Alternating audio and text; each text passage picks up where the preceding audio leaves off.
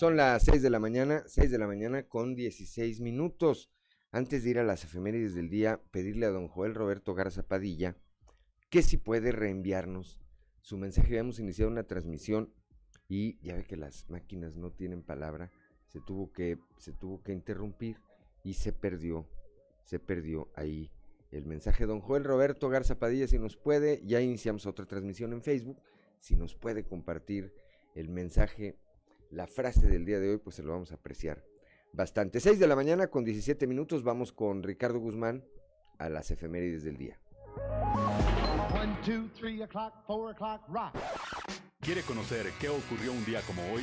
Estas son las efemérides con Ricardo Guzmán.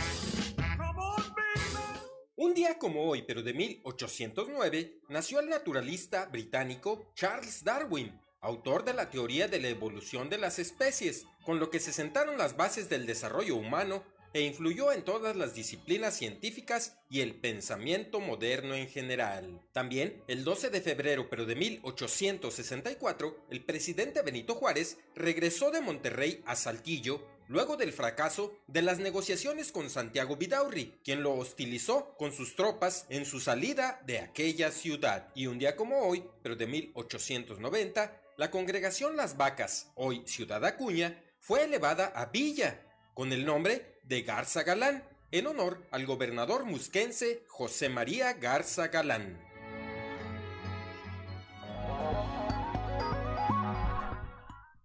Son las 6 de la mañana, 6 de la mañana con 18 minutos. El santoral de día de hoy corresponde a quienes lleven por nombre Lourdes, Pascual, Desiderio y Severino.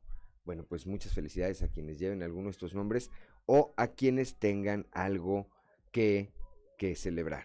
6 de la mañana, 6 de la mañana con 18 minutos. Vamos con Noé Santoyo, el mundo de los deportes. Resumen Estadio con Noé Santoyo.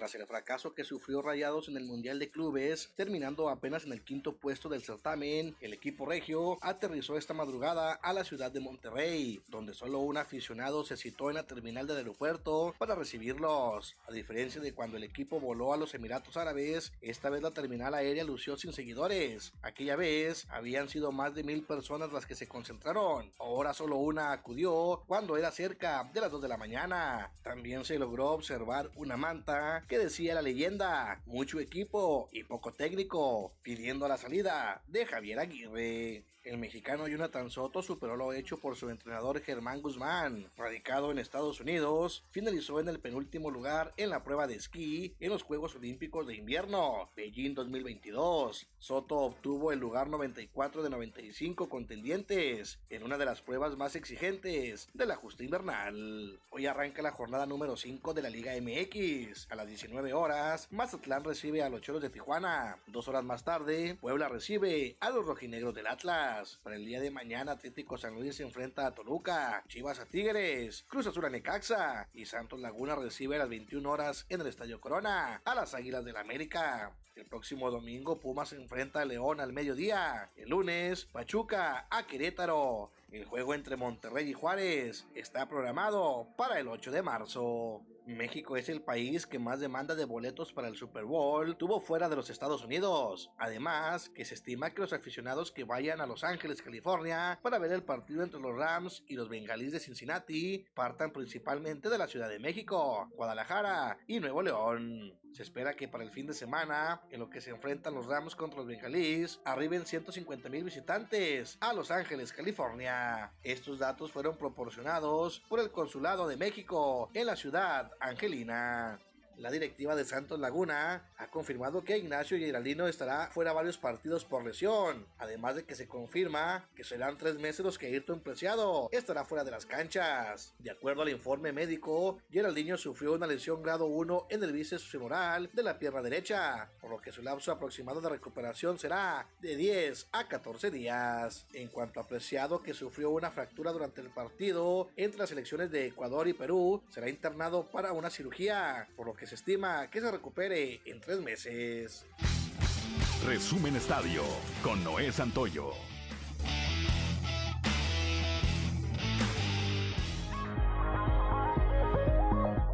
Son las 6 de la mañana, 6 de la mañana con 21 minutos antes de ir al corte ya se reporta don eh, Joel Roberto Garza Padilla, cosa que le apreciamos, cosa que le apreciamos como siempre.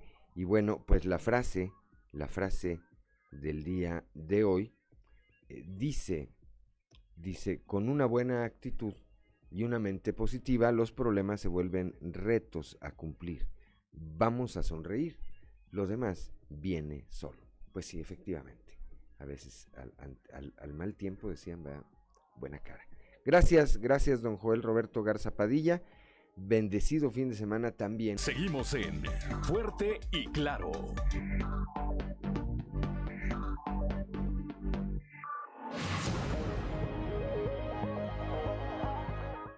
Son las 6 de la mañana, 6 de la mañana con 26 minutos. Vamos rápidamente a un resumen de la información nacional.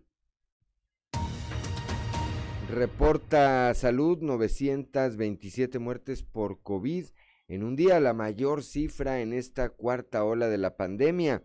La dependencia eh, dio a conocer que hasta ahora reconocen al menos 311.554 defunciones por la enfermedad. Sin embargo, las cifras del exceso de mortalidad por todas las causas durante la emergencia por COVID sostienen que hubo 667.240 muertes adicionales a las esperadas, de las eh, cuales 70% están asociadas al COVID-19.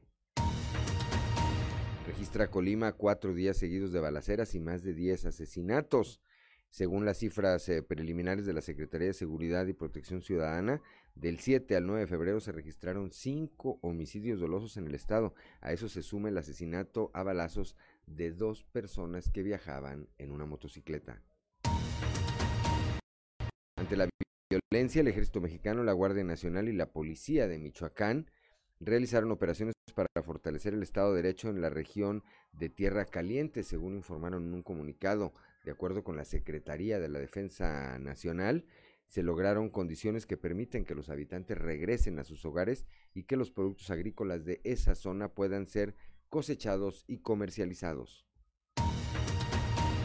El magistrado de Jalisco, José de Jesús Covarrubias Dueñas, acusado de abuso sexual infantil, obtuvo una suspensión provisional para evitar pisar la cárcel, luego de faltar dos veces al llamado de la ley e incumplir con los mandamientos judiciales, pagó la cantidad de 13.500 pesos para obtener un amparo.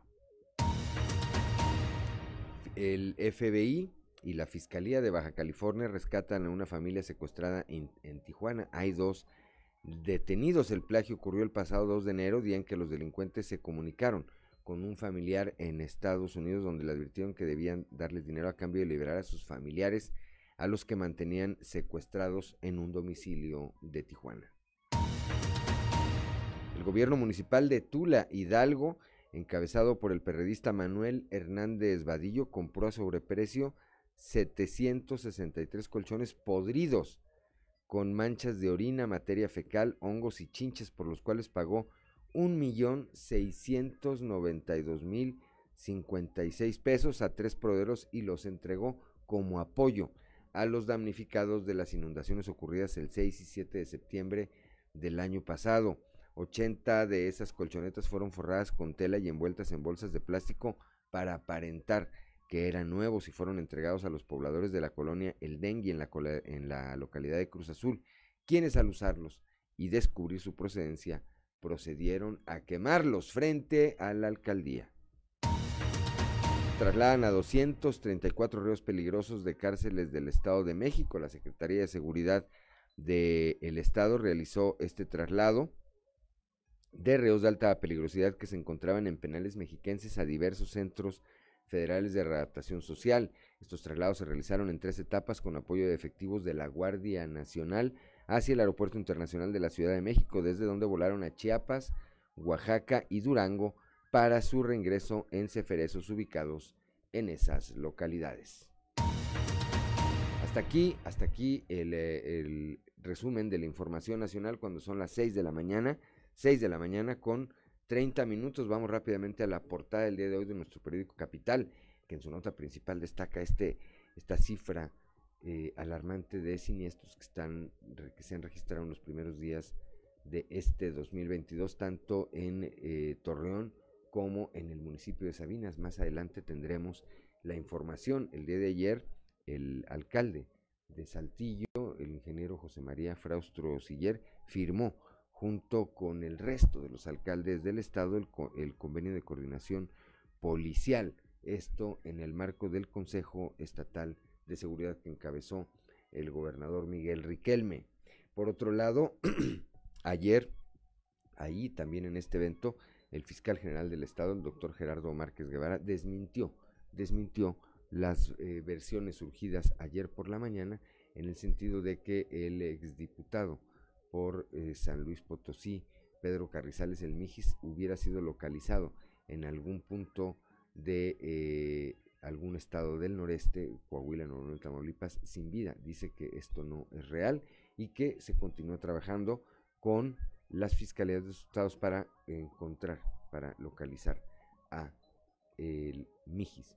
Cero tolerancia contra malos elementos, así lo reiteró ayer el alcalde de Saltillo, Chema Frausto, cuando le cuestionaron con respecto a estos dos malos elementos de la policía municipal que, bueno, pues en su rato libre se dedicaban a robar tiendas de conveniencia. Fueron descubiertos por la propia corporación y en un trabajo coordinado con la Fiscalía General del Estado, pues fueron detenidos y puestos a disposición de las autoridades correspondientes. Chema Frausto dice que no hay, no hay tolerancia, hay tolerancia cero a el mal comportamiento de los funcionarios públicos. Y finalmente, el eh, presidente de la AIERA, Mario Ricardo Hernández Saro, dice que el pacto laboral que están próximos a firmar con el gobierno del estado de Coahuila blinda a las empresas de sindicatos oportunistas. Esto ante las nuevas condiciones que plantea la reforma.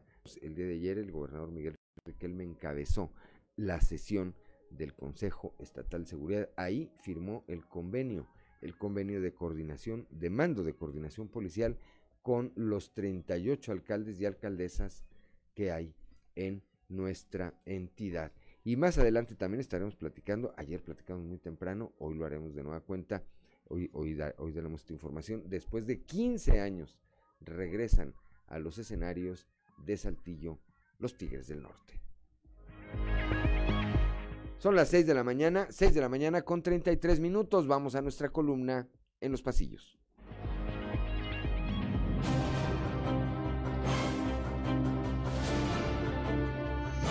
Y en el cartón de hoy, homólogos, que nos muestra el secretario de Relaciones Exteriores de México, Marcelo Ebrard, quien está sosteniendo un teléfono rojo del cual sale una manita que le está jalando la oreja. Y Marcelo nos dice, canciller, a mí también me sorprende todo lo que dice el presidente. Finalmente, los 38 alcaldes y alcaldesas suscribieron con el gobierno estatal que encabeza Miguel Riquelme el convenio en materia de seguridad que dará paso a lo que ahora será llamado mando de coordinación policial y con el que habrá garantía total de que el trabajo en materia de seguridad se lleve a cabo en forma coordinada y con ello se asegure su buen resultado. Por cierto, quien estuvo a cargo en ese evento del mensaje por parte de sus homólogos alcaldes fue el de Saltillo, Chema Fraustro.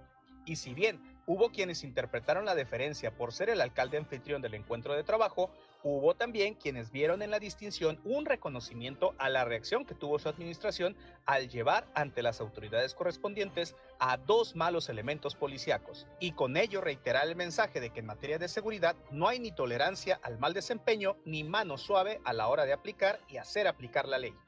También sobre alcaldes, haciendo equipo y hasta viajando juntos, se vio a Roberto Piña y Mario Dávila de Frontera y Monclova respectivamente. Al dejarse ver juntos, mandaron además un mensaje de que las diferencias que pueden tener por el manejo del CIMAS o Clova Frontera son totalmente salvables.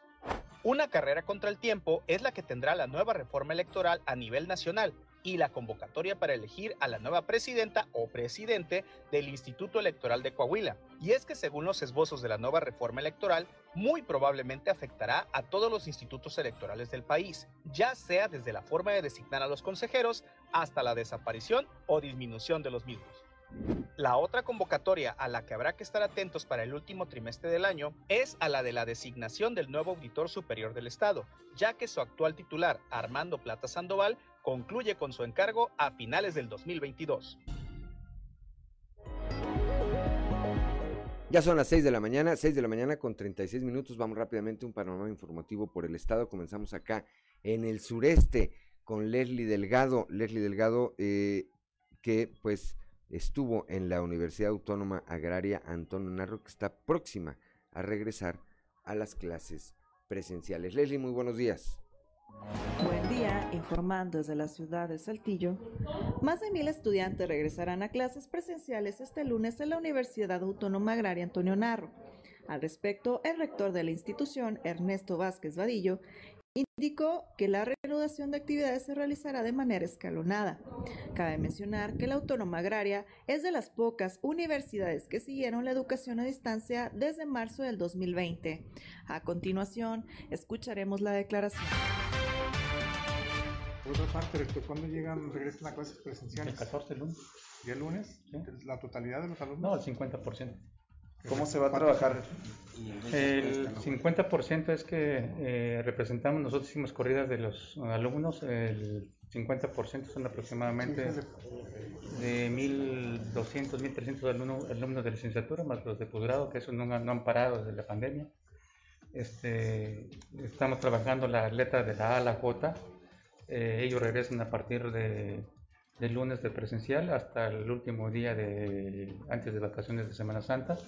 Y regresando a Semana Santa, eh, el 25 de abril, llegan los alumnos de la K a la Z, que son aproximadamente el 50%. ¿Qué contradicción, rector? ¿No regresan a clases y podría haber huelga los dos días siguientes? No, que confiamos en que no va a haber huelga. Estamos trabajando en armonía con los dos, los dos sindicatos. Los, eh, los sindicatos de la NARO son los que más... Sí, desafortunadamente no, pero realmente esperemos que el trato que hemos dado como administración a ambos sindicatos ha sido de una manera cordial, de mucho respeto, eso sí hay que reconocerlo, la disposición de ambos sindicatos este, y confiamos en que no va a. Agradezco la intervención y deseo que tengan un excelente día. 6 de la mañana con 38 minutos. Vamos a la región centro con Guadalupe Pérez. Están, eh, bueno, pues iniciaron ya los operativos contra robo de ganado. Guadalupe, muy buenos días. Muy buenos días, saludos desde la región centro. Se dio inicio a los operativos de prevención y combate al robo de ganado. El delegado de la Fiscalía en la región centro, Rodrigo Chaires, nos comenta sobre ello.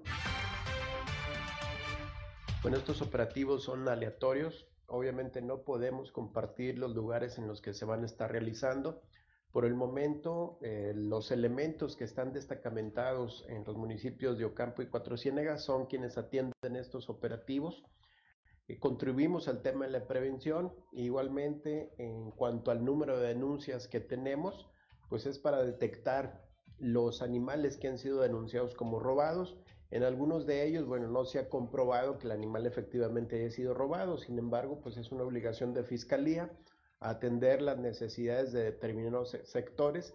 En este caso, pues son los productores eh, ganaderos principalmente de aquellas regiones. Estos operativos son constantes, no son de todos los días, sin embargo, sí se realizan y se van a estar realizando en diversos municipios. En aquellos municipios cuya actividad primordial pues es la ganadería eh, de aquella región, pues Ocampo y Cuatro Ciénegas. Tenemos también los municipios de Castaños y algunos otros intermedios. Se van a estar realizando, sí, regularmente, de forma esporádica. Los puntos van a ser aleatorios. Eh, son varios elementos los que participan de acuerdo al destacamento en el que se inicia el operativo. Comentó que estos operativos van a ser aleatorios. Iniciaron en Ocampo y Cuatro Ciénegas y se van a extender a otros municipios como Castaños. De igual manera, precisó que van a ser constantes estos operativos con la finalidad de detener este tipo de delitos. Saludos desde la región centro para Grupo Región Informa, Guadalupe Pérez. Seguimos en Fuerte y Claro.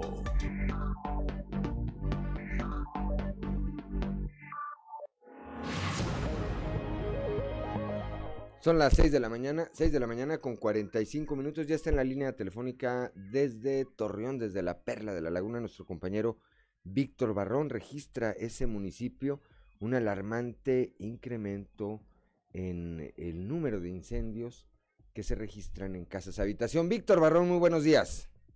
Juan, muy buenos días y buenos días a nuestros amigos de Fuerte y Claro eh, en todo el estado de Coahuila. Así es, pues platicamos en Torreón con el eh, comandante de bomberos de este municipio, Juan Antonio Martínez Chavarría, quien nos comenta precisamente de ese fenómeno y es que eh, tan solo en 10 días del mes de febrero de 2022 se superó el número de incendios que se registraron precisamente en el mes de enero de este año, Juan.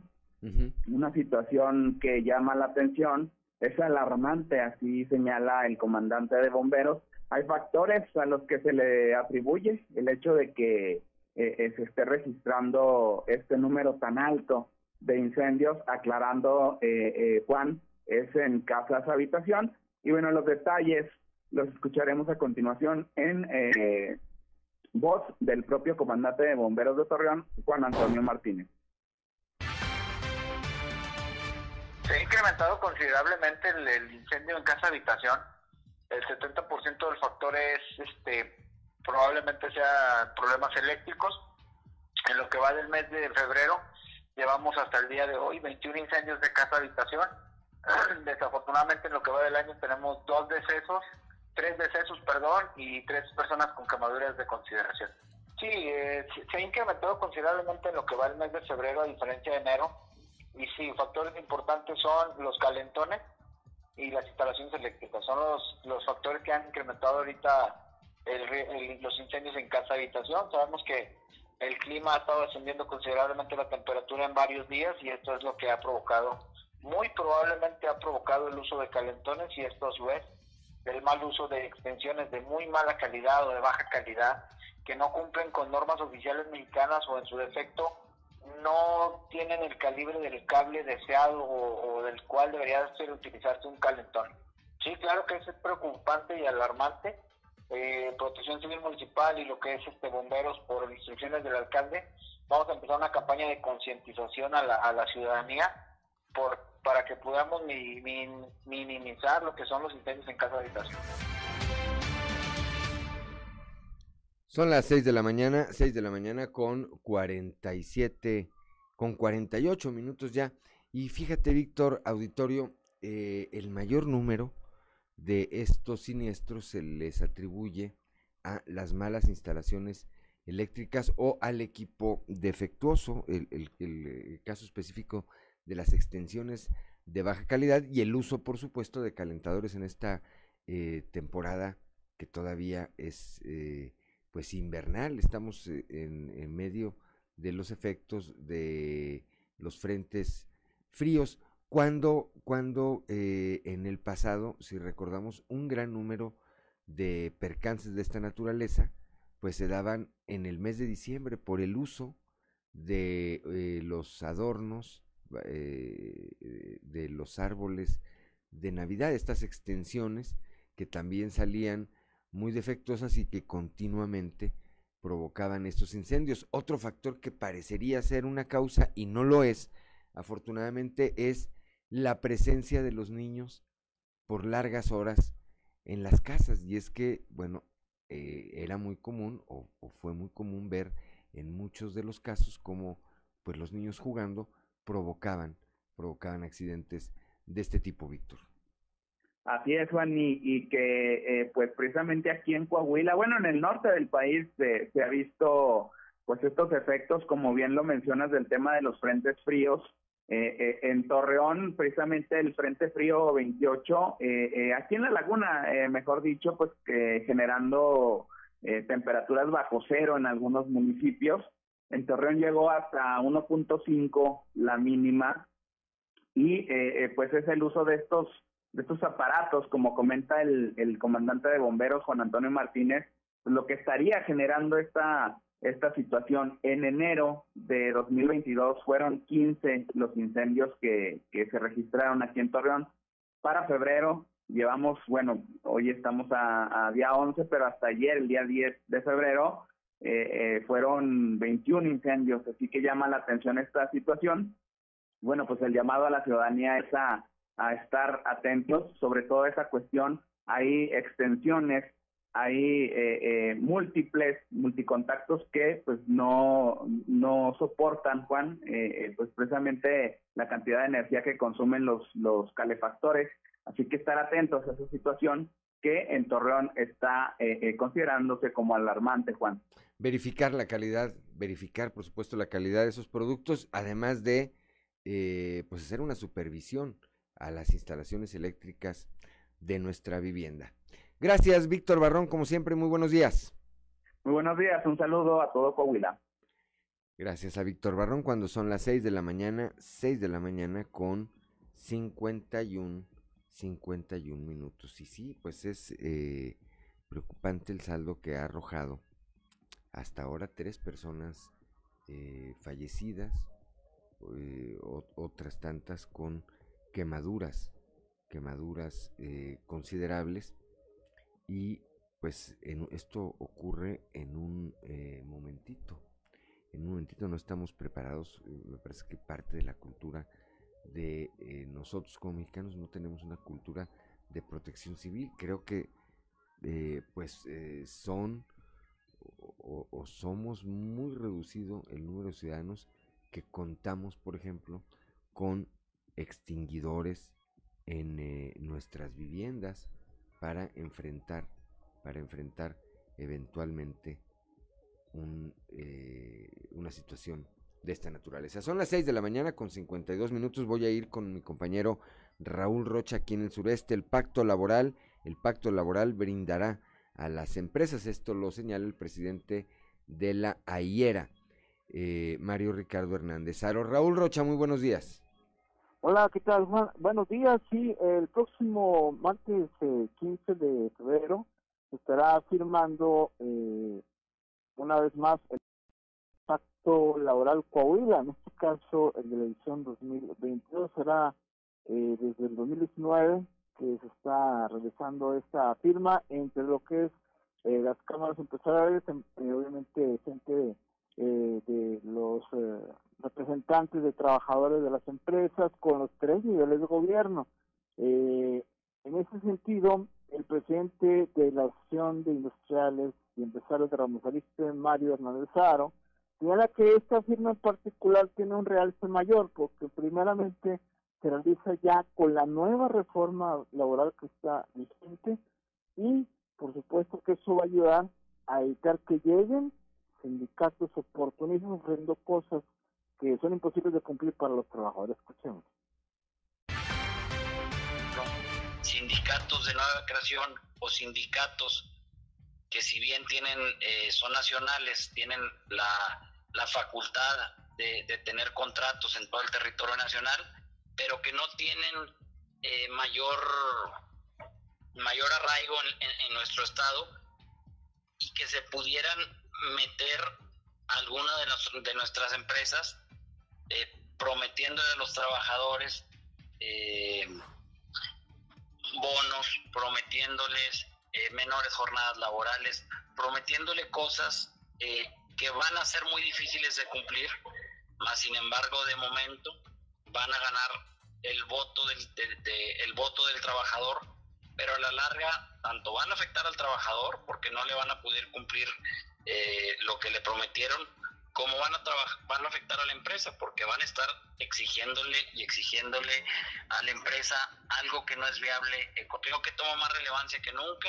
y yo creo que es importante para un estado como Coahuila que, que se blinde de, de sindicatos oportunistas y que valoremos los sindicatos que nos han demostrado responsabilidad 6 de la mañana, 6 de la mañana con 54 minutos. Y es que he visto lo que ha ocurrido en otras entidades del país e incluso en algunas empresas de nuestro propio estado allá en Acuña, por ejemplo, pues eh, los empresarios, los empresarios eh, se adhieren a este pacto que les eh, ayuda a prevenir situaciones de esta naturaleza. Gracias. Gracias Raúl por tu reporte, muy buenos días. Hola Juan, buenos días. Son las 6 de la mañana, 6 de la mañana con 55 minutos. Estamos en Fuerte y Claro.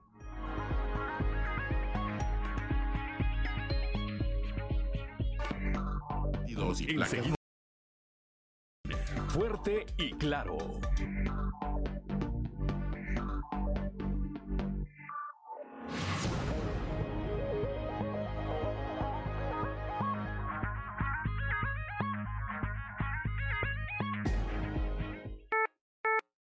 Alerta, ambiental.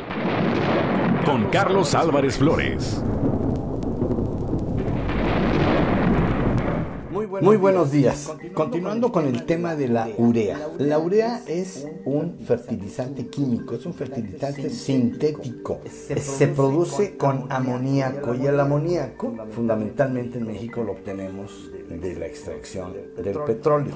Entonces, eh, hay unas plantas enormes, bueno, había, Fortimex tenía plantas en varios lugares del país, en donde se fabrica o se fabricaba la urea a partir del amoníaco. Entonces es un producto sintético creado por el hombre. Por eso, aunque le pongamos 300 kilos por hectárea, que es muchísimo, pues no pueden los microorganismos que están ahí, no pueden tomar ese nitrógeno. Pero ahora sí les voy a decir lo más grave del asunto. Cuando uno aplica la urea en el campo, tiene que haber agua, tiene que estar húmedo el suelo para que se disuelva.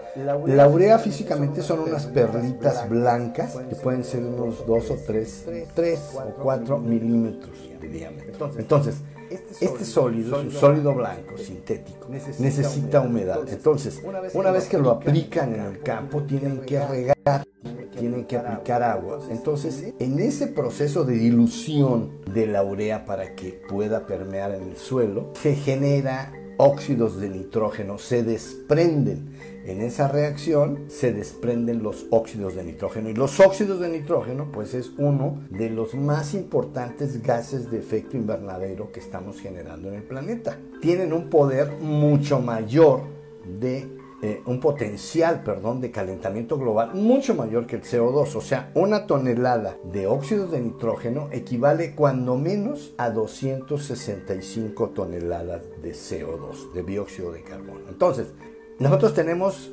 fácilmente un volumen tan grande como de 3 y media o 4 millones de toneladas de urea que se aplican al año en los suelos mexicanos y con eso estamos generando decenas centenas de miles de toneladas de óxido de nitrógeno que calientan el planeta. Esa es la crítica del reportaje del Washington Post, en donde México queda pues muy mal parado. ¿Por qué? Porque estamos calentando el planeta por estar usando esta urea que además le hace daño a los suelos agrícolas. Muy buenos días.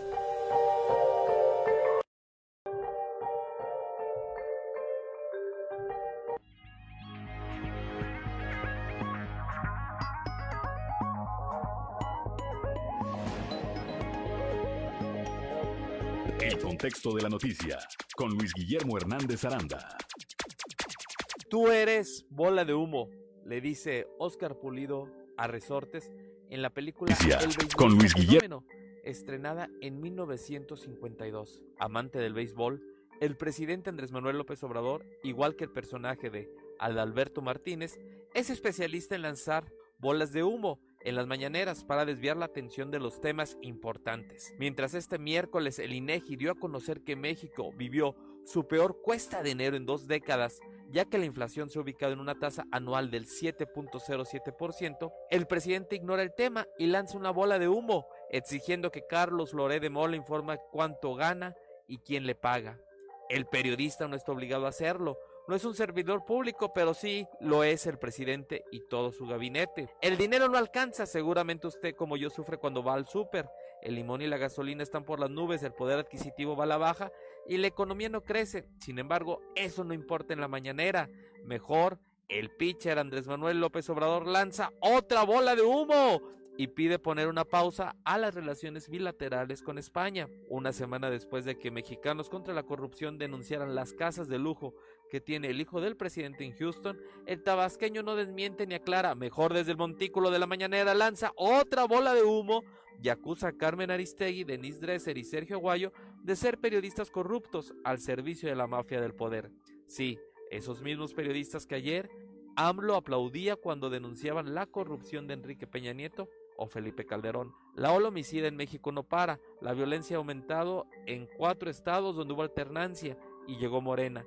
Estos son Guerrero, Michoacán, Sonora y Zacatecas. Sin embargo, el presidente no ve eso. Mejor dedicar la mañanera a burlarse de la caída de Gilberto Lozano, líder de Frena. Sin embargo, pareciera que los bateadores, es decir, el pueblo, ya no caen tan fácilmente en el engaño de la bola de humo. De acuerdo a la última encuesta del financiero, Morena solo estaría en posibilidades de ganar dos de las seis gubernaturas que estarán en juego. El discurso de la mafia del poder, los conservadores y todas las bolas de humo que han caracterizado al presidente ya solo son aplaudidas por sus fieles.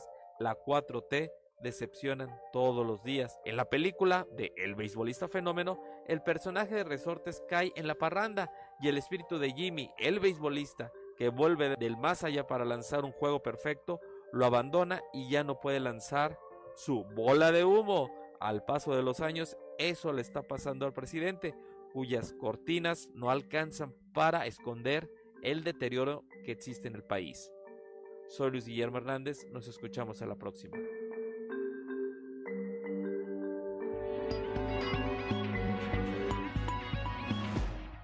Gracias, gracias a Carlos Álvarez Flores, así como a Luis Guillermo Hernández Aranda por sus eh, colaboraciones de cada semana cuando son las 7 de la mañana, 7 de la mañana con 5 minutos. El día de ayer el eh, gobernador del estado Miguel me reafirmó que la seguridad es prioridad en Coahuila. Esto al encabezar la sesión ordinaria del Consejo Estatal de Seguridad Pública y firmar el convenio de mando de coordinación policial con los 38 alcaldes y alcaldesas de la entidad. Con esta reunión, dijo el gobernador, y con los acuerdos establecidos aquí entre los tres órdenes y poderes del Estado, enviamos un mensaje muy claro. Nuestra prioridad es la seguridad pública. Expresó su más amplio reconocimiento y felicitación a las alcaldesas y alcaldes de los 38 municipios por su voluntad de formalizar el convenio de mando de coordinación eh, municipal, ya que con esta posición afirman que el bienestar, el orden público y la paz social están por encima de todo interés político. Este convenio, dijo, es el fundamento para consolidar las estrategias coordinadas de seguridad pública entre las corporaciones policiales y los tres órdenes de gobierno. Solo con seguridad es posible avanzar en la reactivación económica y hacer realidad los múltiples proyectos que inciden en el crecimiento económico y el bienestar social, subrayó. 7 de la mañana, 7 de la mañana con 7 minutos, luego que se dio a conocer la detención de dos elementos de la Policía Municipal por su probable participación en robos a tiendas de conveniencia, el alcalde de la capital del estado, José María Fraustro Siller, reiteró, reiteró que en este sentido habrá cero tolerancia.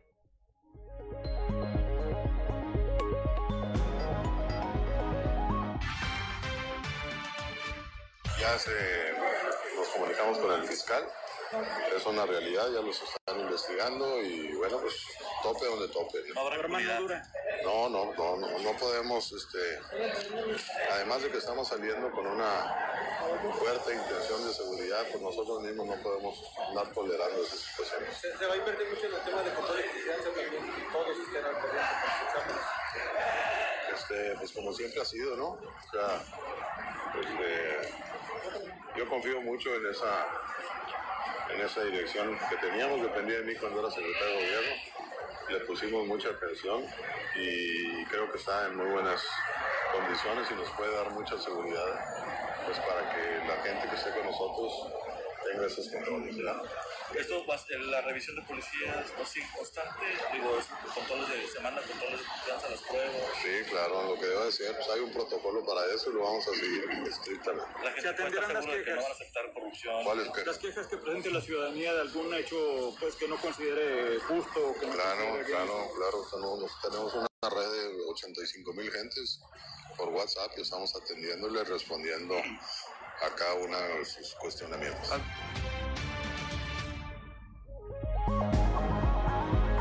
Son las 7 de la mañana, 7 de la mañana con 8 minutos en este mismo Ramiro Durán. En este 2022 en su municipio con el apoyo del gobierno del estado.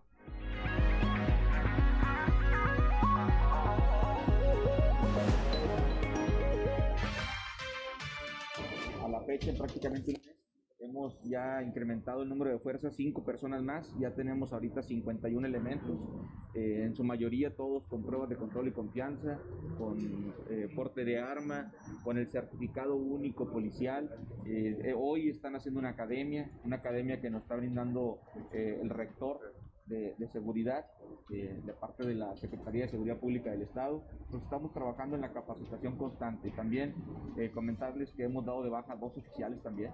eh, hemos dado dos, dos de baja por denuncias de la ciudadanía. Yo le pido a la ciudadanía que se acerque, que vamos a tolerar en esta administración abuso policial.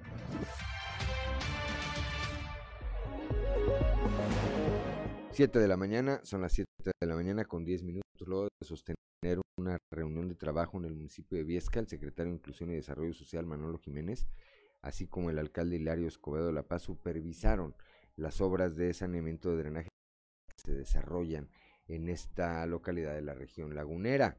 El eh, secretario Jiménez Arenas agradeció el recibimiento de parte de los habitantes de Viesca, así como de las autoridades municipales, con quienes refrendó el compromiso del gobernador Miguel Ángel eh, Riquelme de mantener un trabajo coordinado para la realización de acciones en beneficio de la población. Este trabajo en equipo, dijo Manolo Jiménez, nos ha permitido construir municipios sólidos y si a los municipios les va bien, a Coahuila y a México les va bien también, dijo. Añadió que eh, puede haber gran infraestructura, competitividad y crecimiento urbano, pero si no eh, hacemos, dijo que esta capacidad de prosperidad se vea reflejada en las calles, los barrios y los ejidos, pues entonces no avanzamos.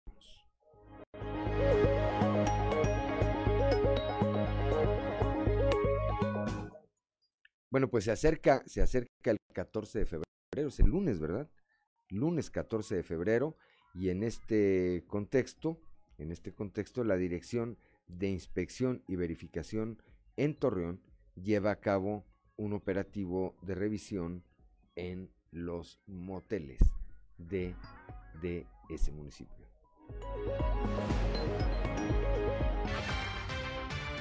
que lo hicimos en medida para lo- la fecha que se acerca el 14 de febrero y que los hoteles cuenten con el gel antibacterial y tengan el protocolo y sobre todo que estén sanitizados. Hem- Hemos encontrado, la, la gran mayoría tienen este, lo que es su sanitizante y su gel antibacterial, nada más regularidades en las licencias mercantiles, pero son en el ejercicio fiscal de este, del 2022 y pues ahí nada más se les está dando una carta de invitación para que ya estén al corriente. Sí, cambia totalmente el panorama este, y, y, y sí vamos a tener ahí un poquito de afluencia en los, en los hoteles, por eso les estamos pidiendo que, que pues ellos a la medida que estén conscientes de, de los procedimientos que tienen que hacer, sobre todo cuando haya cambio de, de cuarto. En cuestiones irregulares y todo, eh, inclusive carta invitación o, o acta, este, ya si vemos una cosa más, por ejemplo, unos hoteles que, que tengan, que les encontremos con servicio de alcohol y, y que no muestren la licencia como tal, se procede a la clausura. Este, entramos como apoyo también, este, digo, por la cuestión de quiero que se maneje es difícil, ver la sana distancia, sobre todo para lo que va, pero, pero sí al menos que, que, que nos demuestren que cada vez que cambian de cuarto, sí hagan la- limpieza y, y sobre todo saniticen, este, aunque sea con un spray.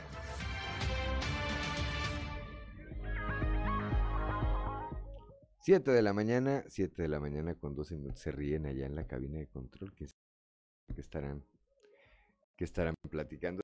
7 de la mañana con 13 minutos. La delegación Torreón de la Canacintra desarrolla acciones para involucrar en sus proyectos a sectores como son las mujeres y los jóvenes. Eh, Carlos Javier González Silva, presidenta, presidente, perdón, de este organismo allá en esa ciudad, presentó a Claudia Coronado y Miguel de la Torre como titulares de los comités de mujeres y de jóvenes industriales respectivamente.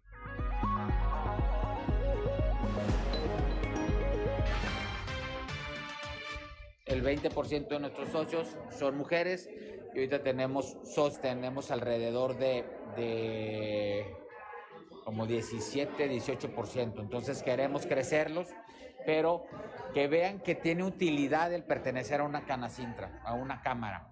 Porque muchas veces, y en la antigüedad, mucha gente decía, pues que para qué pertenezco a una cámara si no sirve nada. Entonces, con todo el trabajo que estamos realizando, con todo lo que estamos llevando, se le está demostrando que sí sirve. El ayudar a otra persona ya sirvió. Definitivamente tienen que involucrarse en todos los proyectos que tenemos, ¿sí? y sobre todo estar buscando incidencia en la sociedad, o sea, que más jóvenes y que más mujeres quieran participar a través de, brindar una utilidad a la sociedad. O sea, yo te invito a participar, no nomás invitarte, es voy trabajo y ya con mi trabajo te invito a, a que, a que te unas a Canacín.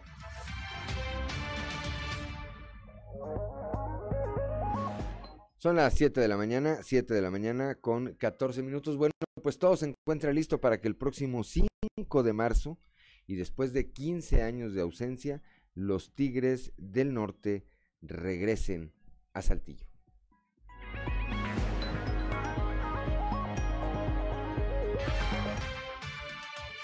Creamos una empresa llamada Triple C Espectáculos.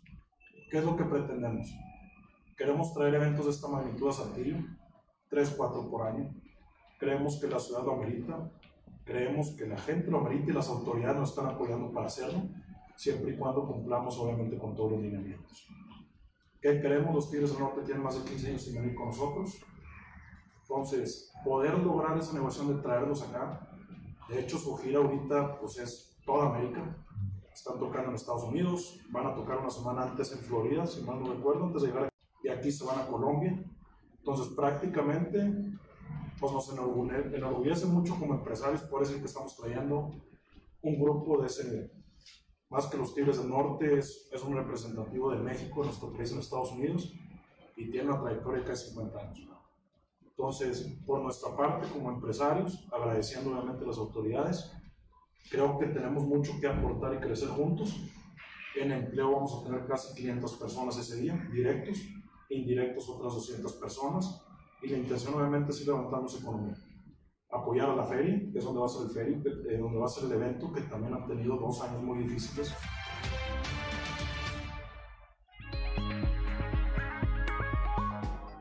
Siete, siete de la mañana, siete de la mañana con 16 minutos nos envía un mensaje a través de las redes sociales. Maris de la Rosa dice, no hay más lugares donde trabajar más que la laguna.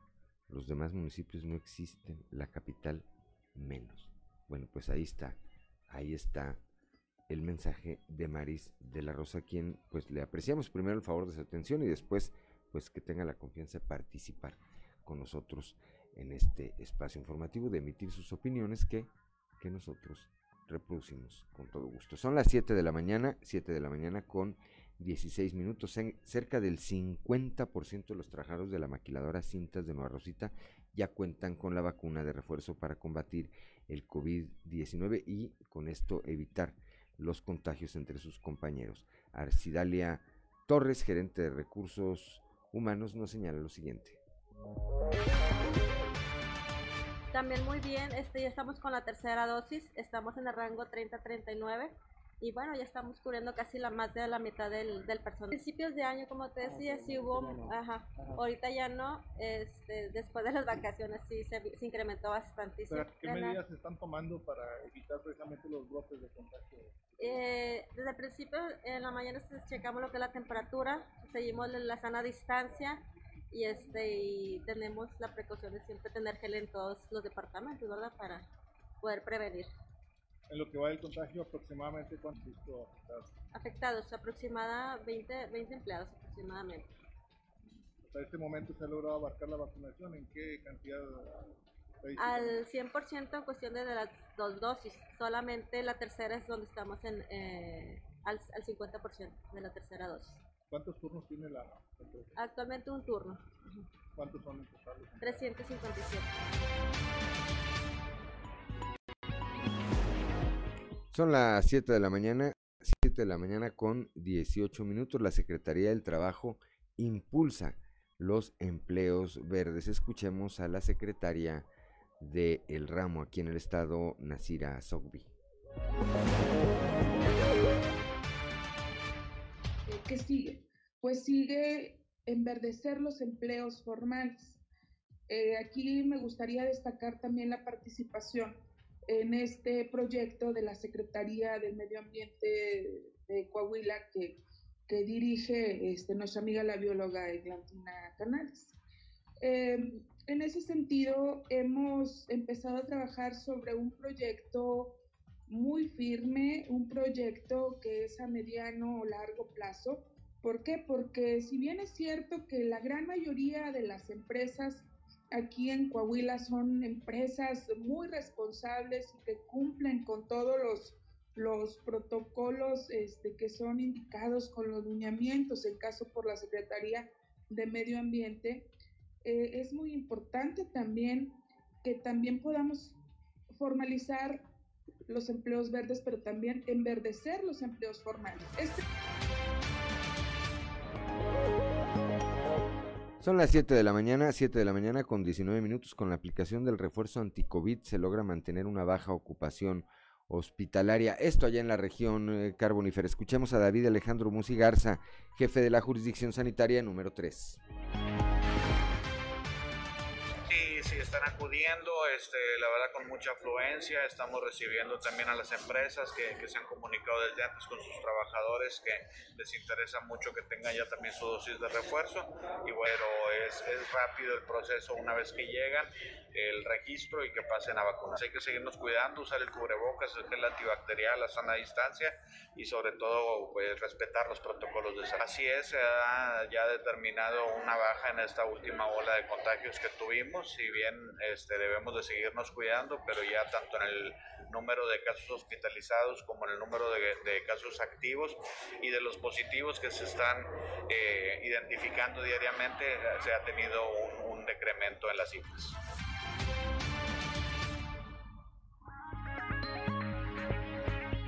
Son las 7 de la mañana, 7 de la mañana con 20 minutos estamos en Fuerte y Claro.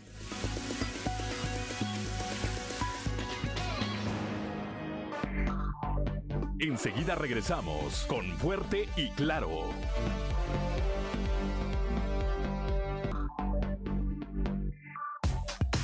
Trizas y Trazos con Antonio Zamora.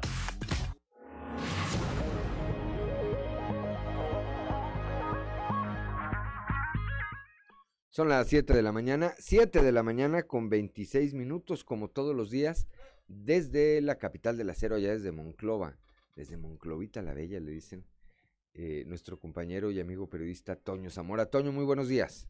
Buenos días, Juan, buenos días a, las personas que nos sintonizan a esta hora. Pues encuestas van, encuestas vienen, por lo visto, tal y como lo anunciamos aquí, Juan, que lo platicamos, va a seguir habiendo encuestas hasta que salgan candidatos de los diferentes partidos.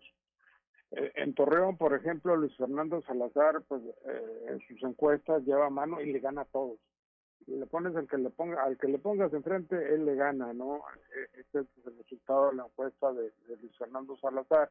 Y luego no, a nosotros nos llegó una eh, encuesta eh, donde dos aspirantes priistas a, ser candidatos al gobierno del Estado, cualquiera de los dos ganarían la elección del, del próximo año. Cabe señalar, Juan, que, que Manolo Jiménez Salinas, por ejemplo, aventaja, de acuerdo a la encuesta de Olivares Plata, siete puntos porcentuales y Jericó Abramo Mazo solo, solo adelanta tres. Aquí el tema es de que en, estos, en esta encuesta solamente ponen a jugar, por llamarle de alguna manera, al senador Armando Guadiana Tigrina y se olvidan del posible candidato que pudiera ser eh, allá el de Torreón, Luis Fernando Salazar. Aquí en esta encuesta, Morena obtendría el 41% de las preferencias contra 44 del diputado federal mientras que eh, Manolo pues este tendría 46% de las preferencias y el senador eh, Guadiana solamente el 39%. Hay quienes aseguran que es empate técnico, hay quienes aseguran que así va a ser el asunto, pero la verdad aquí lo hemos comentado Juan y hemos coincidido en que la encuesta final es la de la elección y que todavía falta un buen ratito mientras los aspirantes siguen movilizándose, siguen se moviendo, se siguen moviendo por todo el estado en busca eh, pues del apoyo eh, ciudadano, no solamente de su partido. Me llama la atención, Toño, que en esa encuesta, esta última encuesta a la que hace referencia, eh, ponen a Ricardo Mejía Verdeja pero lo ponen como Sí. aspirante, eventual aspirante de Movimiento Ciudadano. A mí me queda en claro que si Mejía Verdeja participa Es- en es la elección, Morena. pues no va a ser por Movimiento Ciudadano. Todo el mundo apuesta a que va, si es candidato, pues será por Morena. Todos los días ve al presidente, es el que le, eh, lo ve todos los días en la reunión de seguridad y en los últimos eh, días, en las últimas semanas, pues ha sido protagonista de las conferencias de prensa de todos los días del presidente con temas, con temas de su área, que es la seguridad pública, Toño. Como que el presidente está jugando con todos, ¿no? Los, los posibles que pudiera meter acá en, en, en Coahuila. Pues Sí, ahí está Ricardo Mejía Verdeja, ¿no? Por ahí, ejemplo. ahí está el Y- caso y que de además, Mejía y Verdeja. que además Te digo, eh, el- habla al oído. el, habla al el oído. tema el tema de la encuesta eh, es que es lo que, que a mí me parece pues me llama la atención verdad es que lo pongan como Sí, candidato de un movimiento no- que no ciudadano exactamente Así es. esa es, Sí, esa es la sí, parte que, que- que de repente pareciera quitarle seriedad a esas encuestas te, re- te recuerdo lo que comentamos hace unos días cuando Masip exacto, Kaller ah, empieza. Con sus eh, encuestas en el proceso Sí. electoral para elegir eh, o renovar ayuntamientos en Coahuila, no pone en Acuña, no menciona la UDC y un reportero le pregunta, oiga, ¿no viene UDC ahí en los en las mediciones que usted trae en Acuña y dice partidito estatal que no figura? Pues no, ha evidentemente que no conocían la realidad, pues si, si la fuerza Sí. política ahí que ha predominado en los últimos años es precisamente Unidad Democrática de Coahuila, Toño.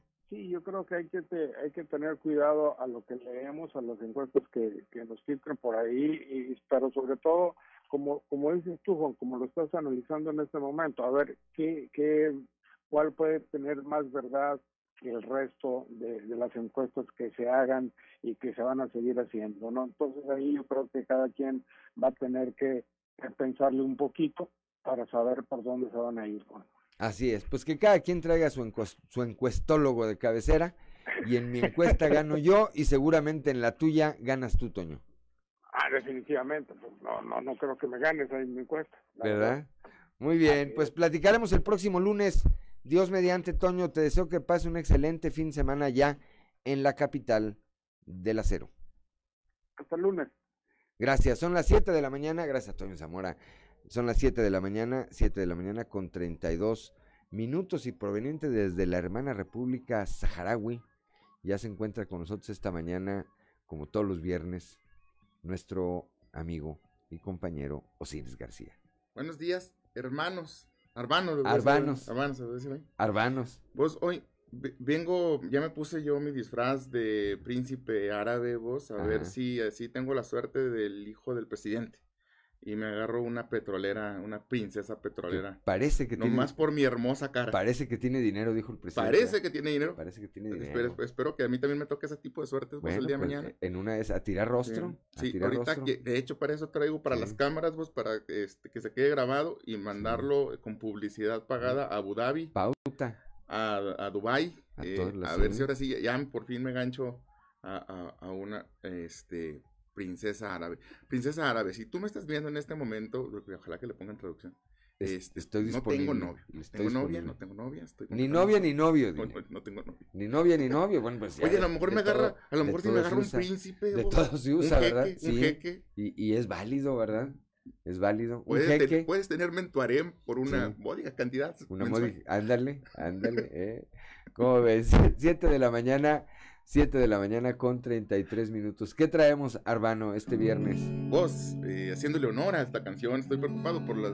Estaba preocupado yo, creo que ayer, por los dichos del presidente de que hiciéramos eh, una pausa en las relaciones con España y creo que la canción que traigo hoy, vos, Ajá. dice más o menos que creo que sé por qué es. Ok, a ver. Venga de ahí.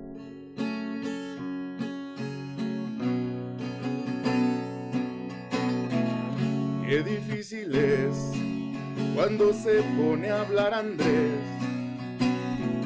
Se infarta el país, España fastidió también. Porque AMLO ha perdido sensatez y la razón, el respeto por los dos.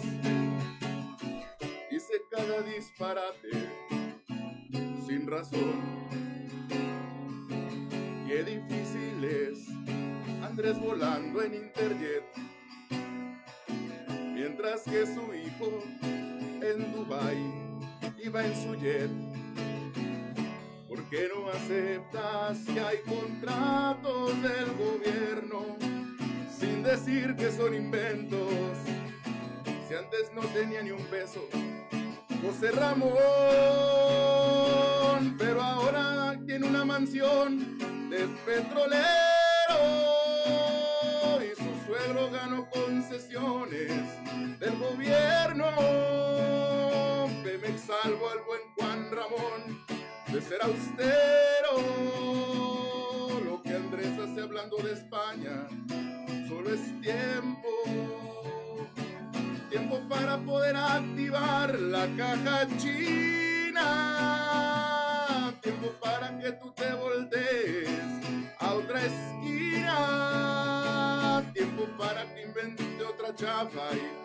arriba, tiempo para que se nos olviden sus mentiras. Es como entre romántico y cuestionador.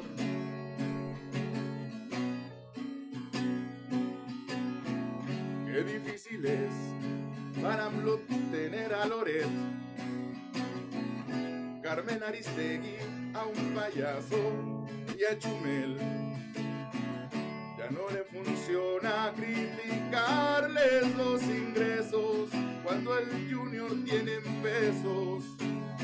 Para viajes, lujos y tener mansión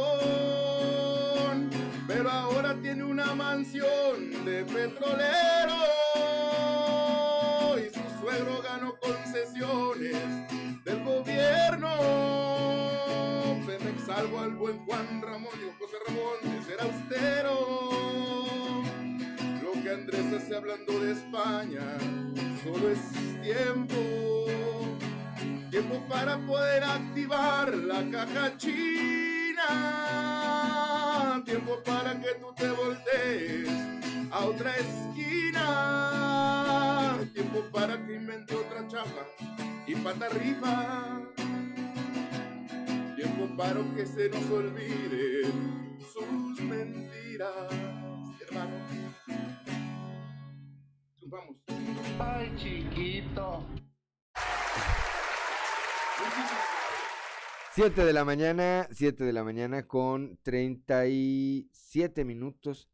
Bueno, pues muy ad hoc este tema Osiris Auditorio porque eh, todo mundo ya es una opinión generalizada que esta expresión del presidente de decir, pues vamos a, plantear una pauta, una pausa en las relaciones eh, con España, no fue sino un eh, elemento con el que trata de distraer a la opinión pública del escándalo ya, escándalo abierto de su hijo José Ramón, a quien pues se le descubrió que lleva vida de jeque árabe, eh, prácticamente con su esposa. Y hay eh, encuestólogos, auditorios iris, que dicen que este escándalo le habría costado ya al presidente entre 3 y 8 millones de eh, simpatizantes perdidos casi, ya. Casi ocho puntos en la última medición de popularidad. Na- nada había movido la popularidad del presidente de una forma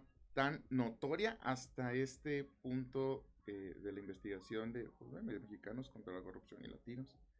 Eh, yo pude haber venido del príncipe de la canción, pero quiero hoy cantar canciones como El príncipe de la mansión.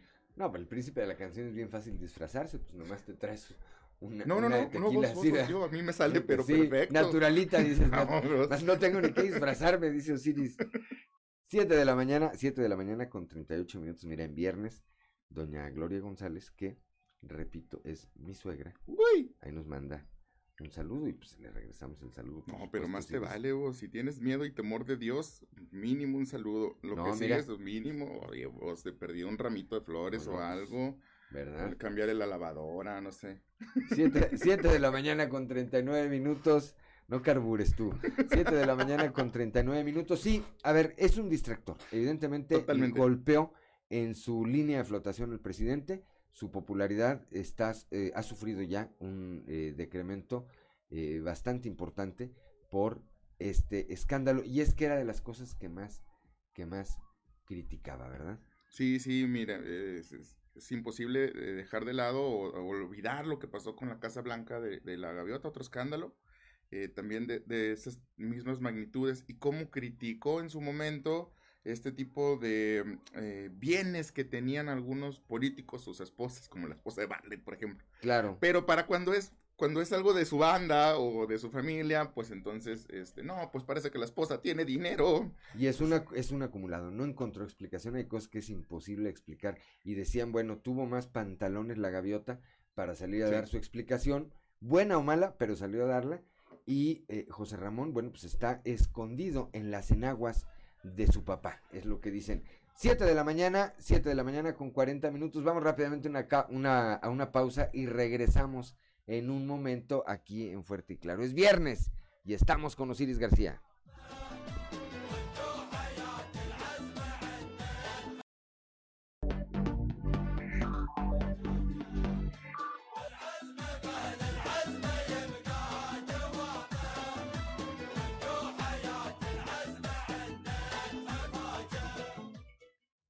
Son las 7 de la mañana, 7 de la mañana con 45 minutos. Ya infraccionaron al camello de Osiris García y es que quedó estacionado en doble fila. Sí, no había lugar. Pues me quedé aquí enfrente de- del, del estacionamiento de San Esteban y lo dejé ahí estacionado. Se lo encargué a un señor que estaba. Lo dejaste vendiendo- pastando. Sí, una señora estaba vendiendo ahí este monitas de María y, un- y un hippie que estaba drogando. Me Ajá. imagino que no les importó. Sí, no.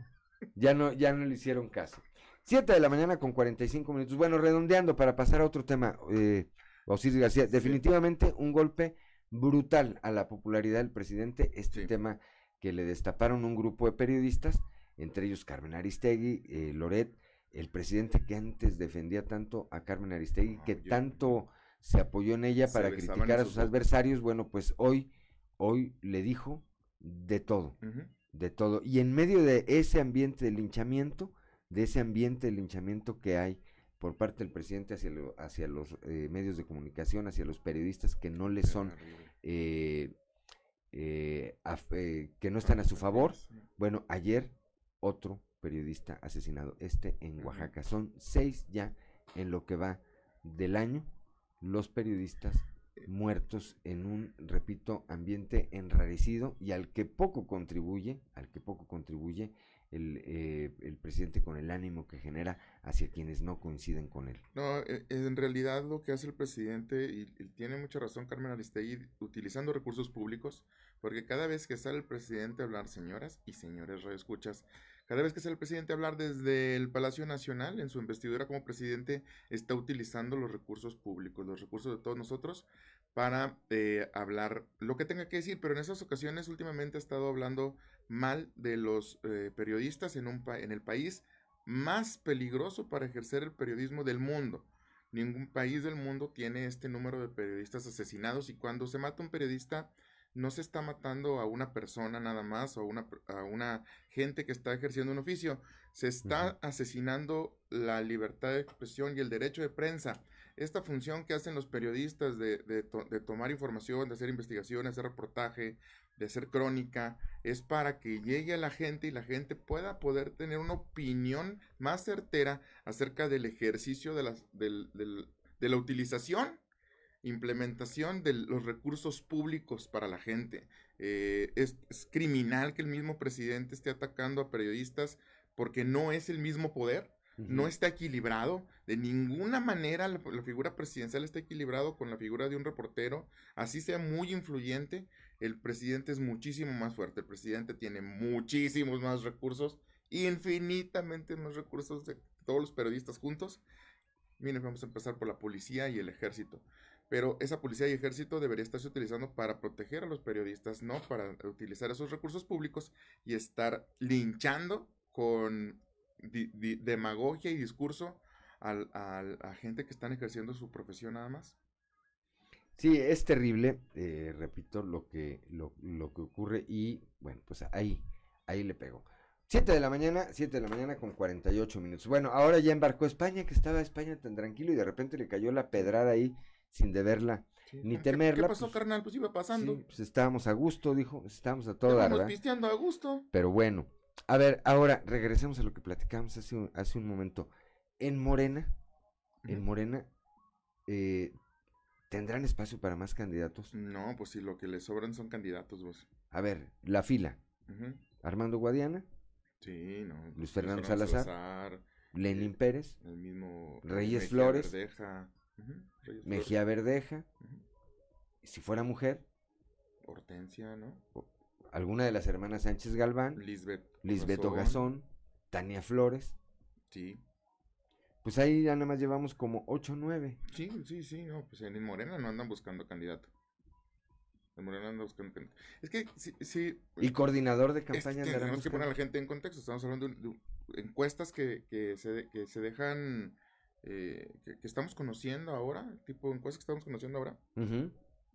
Don- donde eh, posicionan a Jericó como uno de los posibles candidatos, si, si fuera eh, por Morena, que podría darle, bueno, más bien, el segundo mejor del PRI, podría darle competencia por Morena, tomando en cuenta el porcentaje o la, eh, popularidad que tiene el partido Morena en estos momentos en el estado. Eh, Habría que medirla también, ¿eh? Habría que medir la popularidad Sí. de Morena, que está totalmente asociada a la figura del presidente. Sí, es innegable. Innegable. Eh, habría, que, Sí. habría que medir cómo le impacta, habría que medirlo ahorita. cómo le está impactando ahorita y en adelante toda esta serie de situaciones y de escándalos que están afectando definitivamente la figura, la figura del presidente y con ello, pues de su partido. Sí, el, eh, la realidad es que ha bajado Morena, obviamente. Desde lo platicábamos ahorita, casi 8 puntos según las mediciones de, de las casas encuestadoras más serias del país. Nunca había pasado al, a- al presidente y obviamente sí, totalmente de acuerdo contigo. Está enlazada la, la- la popularidad de Morena. Es nada más un pulso de lo que es un termómetro de lo que el presidente es a nivel nacional. Entonces, eh, lejos de eso, pues en, en, en números no está tan lejos. O sea, yo platicaba 130 mil votos de diferencia en la última votación. No va a ser una, no va a ser una elección fácil. Al contrario, creo que va a ser pues, otra vez una elección bastante competida como la fue la última, la última gubernatura. Y está chido en realidad, vos, o sea, el hecho de que, por ejemplo, a- actores tan importantes se estén moviendo de un partido para otro, de un Ujú. movimiento para otro, también hace que, que- que se vayan como equilibrando las fuerzas y que al final de cuentas la pers- las personas que van a ejercer su voto pues tengan eh, posibilidades reales de escoger entre opciones que parecieran, al menos en el papel, son antagónicas, ¿verdad? Eh, ahí, a ver, ahí viene el tema. Hace unos días, hace unos días, en una conferencia de prensa de las del presidente, le preguntó un reportero, un, un reportero de acá de Monterrey, Nuevo León, pues sobre las quejas que había contra los, eh, las malas prácticas del, eh, del gobierno. Y López Obrador les dijo, es que eran los que gobernaban antes. Y le dijo el, reportero, sí, que antes estaban en el PRI, que hoy están en Morena, y, y como dicen los muchachos Sí. hoy, y que se queda callado. Porque ya no hubo una respuesta, es decir, ¿cuál es la diferencia? Es decir, ¿cuál es la diferencia entre Barlet eh, priista y Barlet de Morena? Pues a mí me parece que no hay ninguna. Ninguna. Ninguna. Ni- ni- O se habrá purificado por el solo hecho de irse. Es que eso es lo que quiere vender el presidente con el solo hecho de que cambies de partido ya todos tus, pe- tus pecados y tú cambiaste completamente. Es como, pues, como si fuera, ¿qué? O sea, una, un acto de hechicería. como, como ¿o si los hubieran pasado por un, este, así como ponen hoy los filtros para el COVID-19, como si pasando por ahí ya se les hubiera quitado todo el pasado eh, priista que tuvieron. Como si le hubieran dado unas mordidas a la Biblia, ¿verdad? Monreal. Sí. Monreal fue del PRI, aquí en Coahuila estuvo como delegado Sí. de su partido. Y luego se hizo del PRD y No, luego de Morena. pu- Pues en realidad la fórmula, las bases de, de, de Morena son del PRD y del PRI, o sea, no, no hay Son más. primos hermanos, no más Sí. que hoy Morena son los primos ricos.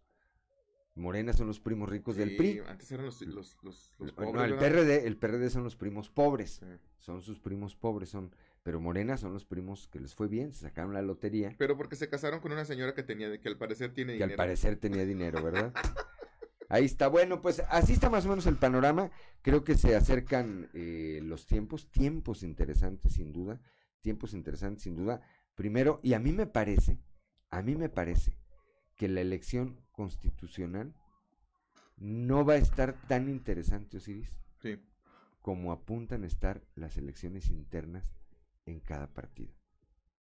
Las elecciones internas, la definición de los candidatos, Sí. a mí me parece que por lo menos en los Uy, dos en partidos Morena va a salir sangre, va a, ser, va, a parecer una película de Quentin Tarantinos, la elección del candidato de Morena. va a tener- cómo van a salir de esos procesos eh, las dos principales fuerzas políticas en el Estado. Va a ser interesante verlo. Y a mí me parece que no van a ser, repito, repito, puedo estar equivocado, pero que, que va- van a ser más interesantes las internas Sí. que la constitucional. Y a partir de cómo salgan cada una de estas fuerzas políticas de sus procesos internos, vamos a tener una idea muy clara de, de quién, de cuál de estos dos partidos puede ganar la siguiente gubernatura, al margen de el candidato o candidata que lleven. Totalmente, vos. Y, y um, todo parece apuntar que el PRI también cambia de dirigente estatal. Eh, vamos a ver quién se va a encargar de llevar la campaña también interna, eh, digo, la, la campaña ya este, a las gubernaturas. Que seguramente le va a tocar el proceso. Pero si se eh, ponen el de proceso acuerdo de la chido, definición, si el proceso ponen- de la de- definición del próximo candidato ya le tendrá que tocar. ¡Qué nervias! Al siguiente presidente del, eh, del partido, si esto se cristaliza, como se ha venido hablando hace meses. Que luego no le gusta al actual presidente, a Rigo, que, que, diga esto. Perdón, Rigo, pero Olmos. Ahorita que no nos oye nadie, dice Osiris, ¿verdad? Sí, te lo, te lo digo en voz baja para que nadie Para que, Lalo Olmos. Prácticamente está eh, dicho que va Lalo Olmos al PRI. Pues con esta, con esta reflexión, con esta reflexión nos vamos. Son las 7 de la mañana, 7 de la mañana con 55 minutos. Gracias, Osiris García. Hombre, de nada, estoy encantado de venir a regar el tepache. 7 de la mañana con 55 minutos de este viernes. Gracias por acompañarnos a lo largo de la semana. Lo esperamos mañana a partir de las 10 de la mañana en sexto día. Y el lunes a partir de las 6 y hasta las 8 de la mañana aquí en Fuerte y Claro. Un espacio informativo de Grupo Región bajo la dirección general de David Aguillón Rosales. Yo soy Juan de León y le deseo que tenga usted el mejor de los días.